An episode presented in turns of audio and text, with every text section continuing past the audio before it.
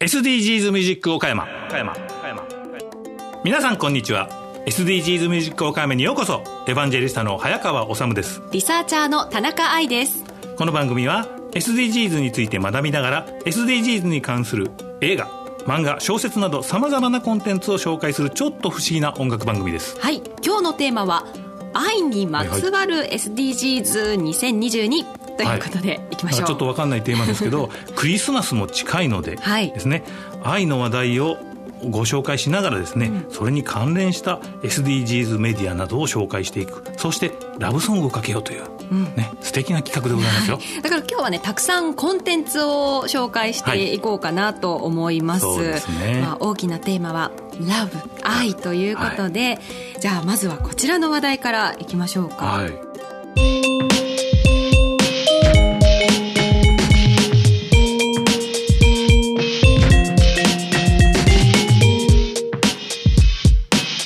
職場結婚が激減しているというデータがあります。はいはい、なるほど。はい。厚生労働省は結婚形態、あの、お見合い婚なのか、恋愛結婚なのか、まあ、出会ったきっかけは学校、職場っていうような、そういった詳しいところまで調査を継続的にしていまして、はいはい、その推移を発表していますが、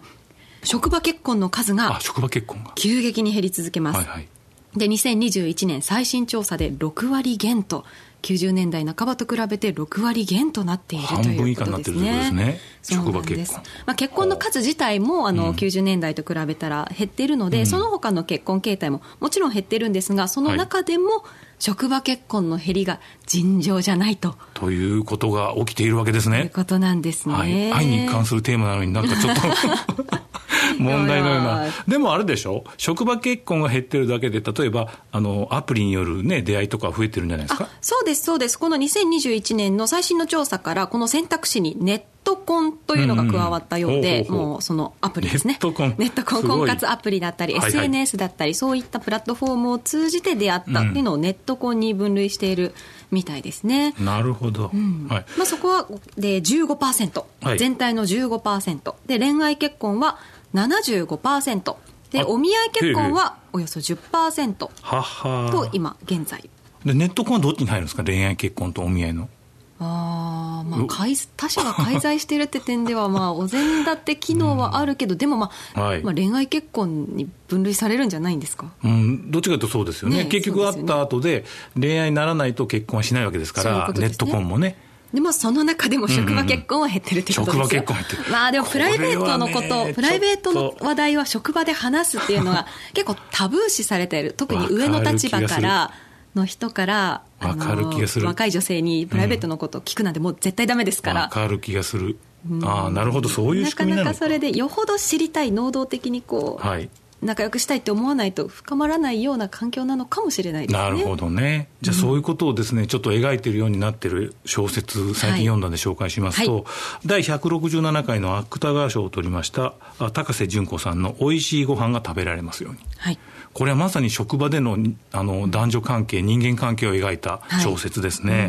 うん、面白かったですよ。同じ職場に勤める20代男女3人の微妙な関係をですね、うん、食べ物、を通じて描いてます。はい、それがちょっと面白いですね。食を通じて人間関係のこう微妙な機微を表す、うんはい、表現する。まあ、まあ、そうです。従来のですね、あの恋愛商社になりがちな方はですね、うん、美味しい食事を作れるですね、気働きのできる女性なんでしょうが。いわゆるお嫁さん。はいはいはい、花嫁修行そうそうそう。そのことに違和感を抱く人もいるというね、うん、あの、その、同僚の女の人もそうだし、その主人公でその、まあ、モテモテになる男の人も実はちょっとそうなのというね、う。ん、男性がもう必ずしもそれがいい、料理作ってくれて嬉しいとなってないんですよね、はい、この本の中では。でこの男性は、まあ、晩ご飯カップ麺でいいやと思ってるんですよ、うん。うん、だからあの1時間かけて作られると重いとかいう話なんですよ、うん、面白い。そういう小説でございます、でもこのちょっとだけ読んだんですけど、うん。うん、のあの職場のおじ様たちはそうやって職場にお菓子をも作って持ってきてくれる女性に、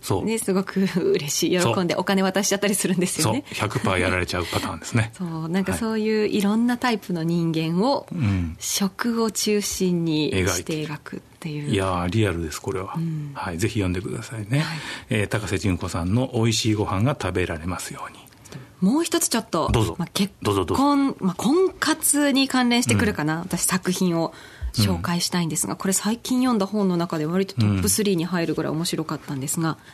辻村瑞希さんの「傲慢と善良」はい。かなり今売れてますね。ベストセラーになってますね。はあ。こちらはあの主人公の男性が失踪した婚約者を探すっていう、まあ、うん。ストーリーになるんですが、まあ、婚活を軸に、人間の深いところまで切り込んで 描いていってもうなあえぐられるってあいやもうやめてくださいって気持ちになるんですよ。なん言葉で言い表しづらい。こうで順風満帆に生きてきたもう異性にもモテる、うん。まあ、結構カースト上位を生きてきた男性から見る結婚婚活と、まあ、田舎でこう親に言われたように生きてきたレールを、の上を走ってきましたっていうような女性から見る婚活のその価値観の違いっていうのももう見事に言語化されてますし、はい。うーんなんかねええ。あの謙虚で自己評価は低いのに、うん自己愛は強い。っていう言葉にこうぐさっとくる人はねぜひ読んでほしいなとちょっとぐさっときたな。本当にね面白いですよ、愛の話ですよねあ。そうですそうですはい。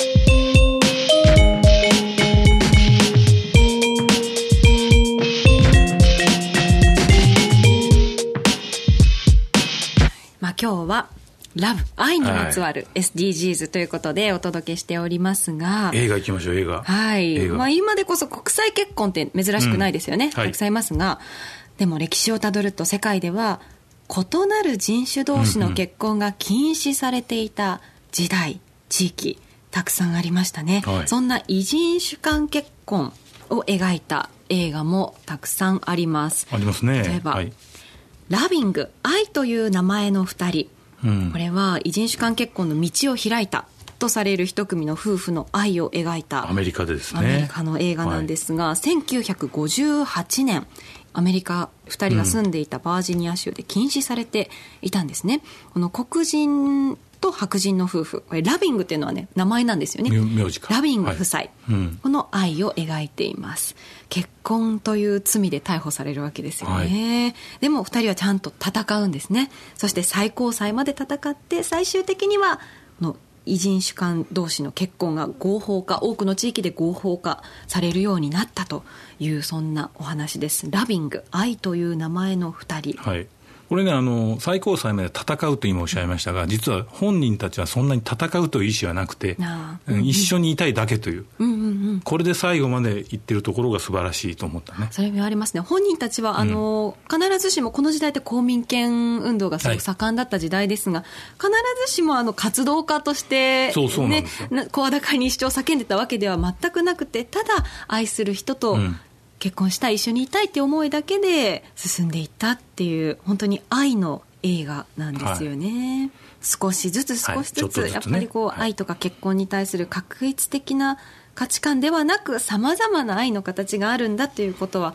ね、当たり前になりつつはありますが完全になってはないですね。えー話題の2番目ですね、ワールドカップのですね、開催国カタールのですね、はいえーと、アンバサダーがね、同性や病気と言ってみたりね。はい。精神へのダメージだって言ってましたね。はい、ですからそれに対していろんな国の選手が意思表示をするようなあの行動。でささらにそれに対する反発。など、はい結構揉めてますよね。本当ですね、もうもうシンプルにサッカーだけスポーツだけっていうようなものではなくなってますよね。はい。でこれはあの一つにはそれぞれの国の法律でですね例えば同性愛も法律に禁止されたりしてるわけですよ、はいですから LGBTQ+ プラスは SDGs 目標の中には明記されておりません。そうなんですよね。はいですからあの要するに例えばモーリタニアでですね異性層つまり女性の格好をした男性男性の服装をした女性は自体は逮捕されて懲役刑になったりするわけですよ、うんはい。だからその思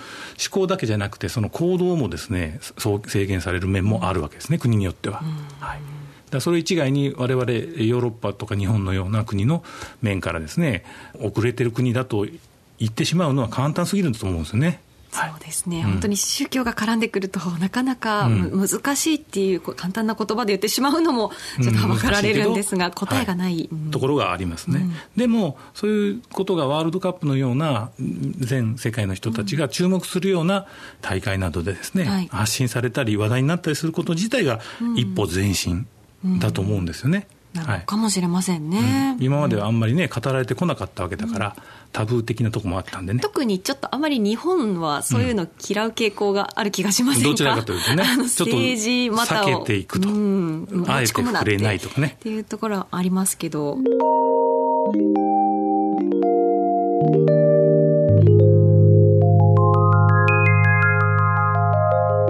まあ、なかなかあれじゃないですか、あの宗教関係あるので、うん、一概にね、同性どうのこうのとかね、悪だとか言いにくいところがあるじゃないですか。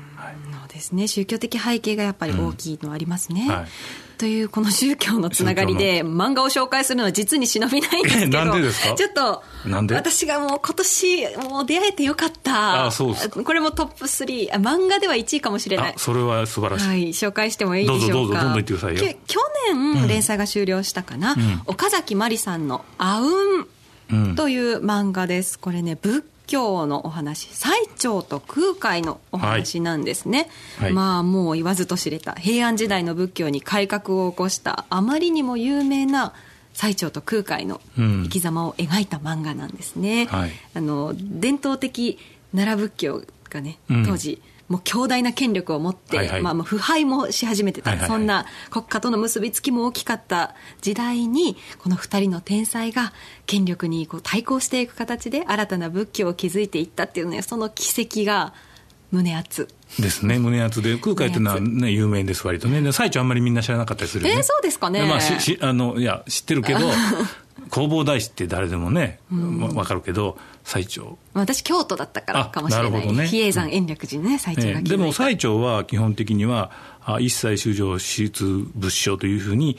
すべ、えー、ての人間はその生まれや身分に関わりなくすべて無差別平等であるという思想ですから、うん、もうすべての人が仏になれますっていうことは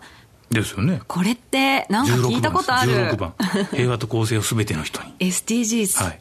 そうですよ、まあ、誰一人取り残さないっていうその通りでございますよ。ね、はい、で空海ははっきりしてはないんですが日本最初の庶民教育機関、うんうん、えー、手芸主治院を作ったと言われている、ね、主治院大学のね、うん、元ですね。元になったらものですね。はい。ね、大事なのはえっと、庶民でも勉強できるということですから、うん、えー、教育の機会均等に尽力した人物ですよ、やっぱり。当時はこう大学とかこう高等教育というのは、もう身分の高い人のみが、受けられるものだったわけですよね。ねはい、それをこう庶民にも開いたっていう。ということで、やっぱりこれも誰一人取り残さない。うん、ねというということで、これは SDGs の漫画ですね。ねその通りですね。漢字のあうんです。ね。面白いんですよね。これあの実際の僧侶の方が監修についた、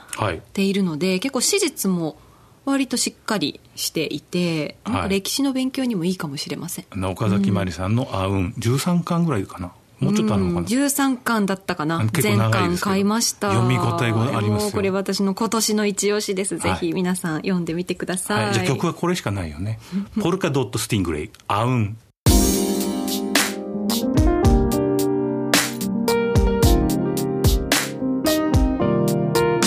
であのー、次の話題に行きましょうか、はい、最近気になってるのはですね女流棋士の里見香奈が、さんがですねえー、プロの棋士になれなかったというニュースが入って、はい、でなぜそういうことになったか、まあ、結局負けたわけですけど、はい、プロ昇段試験というね、うん、合格できなかったわけですよ。そうするとですねちょっと気になるのはだからやっぱり女性はあの将棋にはもうちょっとみたいなことをね、うん、思う人もいるじゃないですか、はい、うん、でも違うんだよって、羽生ね、名人がおっしゃいましたよね。吉春さん、はい、で羽生さんがおっしゃったのはそもそも競技人口が少ないことがもともとの原因じゃないかというね、うん、言い方をされた。それは確かに。もう断言されてましたよ、うん、もう。そう。そう小学校とかのあの子どもたちの大会とかでは女の子が優勝することもすごく多いと、うん、まあ、そこからプロを目指すかどうかっていうところでもうやっぱどんどん減っていくので、はい、まあ、女性がいないっていうふうに羽生さんはね、断言されてました。ですね。だからそこはあるんです。だから、あのその世界と業界にですねその女性がいない少ないということはそもそもの女性の能力の問題ではなくて、うん、要するに競技人口の問題というのは結構あるんですよね。あるということを思いました、外部要因がねあるんでしょうね、はい、でこれ実は漫画のですね「竜とイチゴ」という柳本光晴さんの今連載中の漫画ですかね。これはあの生ぬるい日常に鬱屈していた女子中学生が、えー、プロ棋士を目指すことになる青春映画ですね、うん、えー、実はプロ棋士は目指してないんですよ日本で一番の将棋指しになるというふうに目指してるだけでプロになりたいと思ってないんですね、はい、はい、ちょっと極端ですね。田中さん思いませんか、うん、こんな天才いるはずないみたいな。あなんか私も、まあ、少ししか読んでないんですけど、えー、あの一週将棋を始めて将棋のルールを教えてもらって、えー、1週間で大ベテランに勝つみたいな そんな天才なんですね、まあ、あのある意味それは極端なファンタジーではあるんですが途中出てくるシーン面白いんですが私ひょっとして将棋の才能あるのかなって、ね、うん、嬉しくないよって言うんですよ、うん、本当ならダンスとかの才能の方がかっこいいんだけどみたいなこと言うわけですよ。そういうシーンもある。つまりその、えーと、それが好きな人が必ずしも才能があるとは限らないというところまで書いてあるので面白いなと、うん、よく言うじゃないですか。好きこそものの上手だねって。言うんですけど、はい、そうとは限らないものもある。天が何を与えたかわからないところもある、うん、と思うんですよね。という面でちょっと面白い漫画と思ってます。はい、はい、えー、漫画「竜といちご」柳本光晴さんですね。で彼女の行動原理はまさにこういう感じなんでね、えー、曲でいきましょうか、はい、ピンク「So What」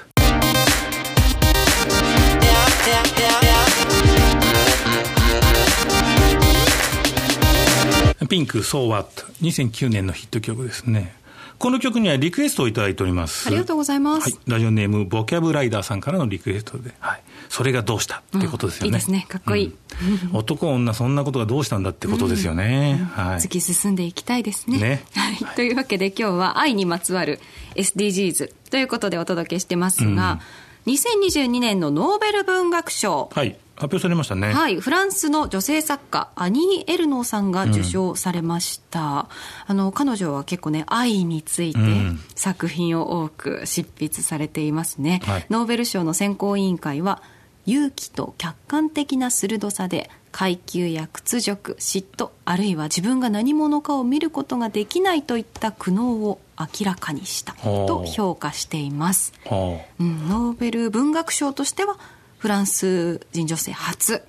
の受賞となりますね。ねで、これ、ちょっと調べたんですけど、2019年の段階でノーベル賞受賞者のうち、団体を除くと、女性のノーベル賞受賞者は全体のわずか5%というような、ノーベル賞にもですね、男女格差があるんですよね。まあ、はい、そうですよね。うんだからあのこれ面白かった。自分が何者かを見ることができないといった苦悩っていうのは、うん、先ほど紹介したあの芥川賞の小説ですね「おいしいご飯とか、うん、それから「傲慢と善良」ですね、うん、にも共通するテーマですね、ね、確かにそうですね、うん。それによって他人のジャッジを要するに受け入れてしまう、反発してしまうというね、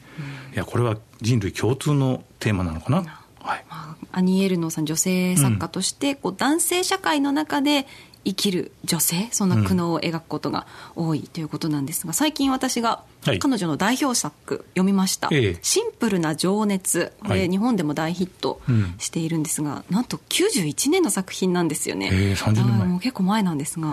なかなかこれはね女性教師と年下男性との不倫を赤裸々に綴ったこれ自身の体験として綴ってるんですよね。なかなかああなんて言うんだろう。不倫をこんなに冷たく 深く考察している自助伝というのをなかなか見たことがないなと思って冷静に分析している感じが。わかりました。ちょっと私も読んでみようかな。ぜひあの江国香織さんとか小池真理子さんとかが好きな方は日本でいうと、うん、好きなんじゃないかなと思います、はい。わかりました、はい。えー、アニエルノーさんですね。ノーベル賞おめでとうございますそれではここで12月の SDGs 映画の上映会のご案内です、はい、SDGs 映画フェスタディセンバーは12月17日の土曜日に岡山プラザホテルで15時3時から午後3時からございますね、はい、上映映画は「オキュパイラブ」オキュパイ。世界を愛で満たそうという映画ですね、うん、はい、それからもう一つ「七転び八起きアメリカへ渡った戦争花嫁物語」日本からアメリカに渡ってアメリカで結婚した方、はい、はい、移住主間の結婚でございますよその2作品を上映します。はい。はい、SDGs ミュージック岡山。SDGs に関する話題を音楽とともにお届けする番組です。はい、今日のテーマは、愛にまつわる SDGs2022 でした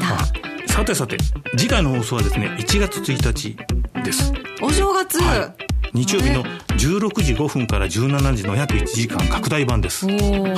題して SDGs ミュージック岡山ニューイヤースペシャル。そのまんまですけど。2023年になるとですね SDGs の目標の達成期限まであと7年となりますから。そっか30年までだ。そうです。期限があるんですよね。ここでもう一度 SDGs を誰にでも分かりやすくもう一回解説していこうと、はい、そういうお聞かせするものです、はいスペシャル企画として SDGs に興味のあるアーティストのインタビューもお届けしながらいろんな注目コンテンツをお届けします、はい、曲のリクエストや興味がある SDGs テーマの投稿も待ってます、はい、それでは1月1日日曜日の16時5分 SDGs ミュージック岡山ニューイヤースペシャルぜひ聴いてくださいね、はい、今日のお相手は SDGs エヴァンジェリスタ早川治と。リサーチャー田中愛でした。1月1日にお会いしましょう。またねまたね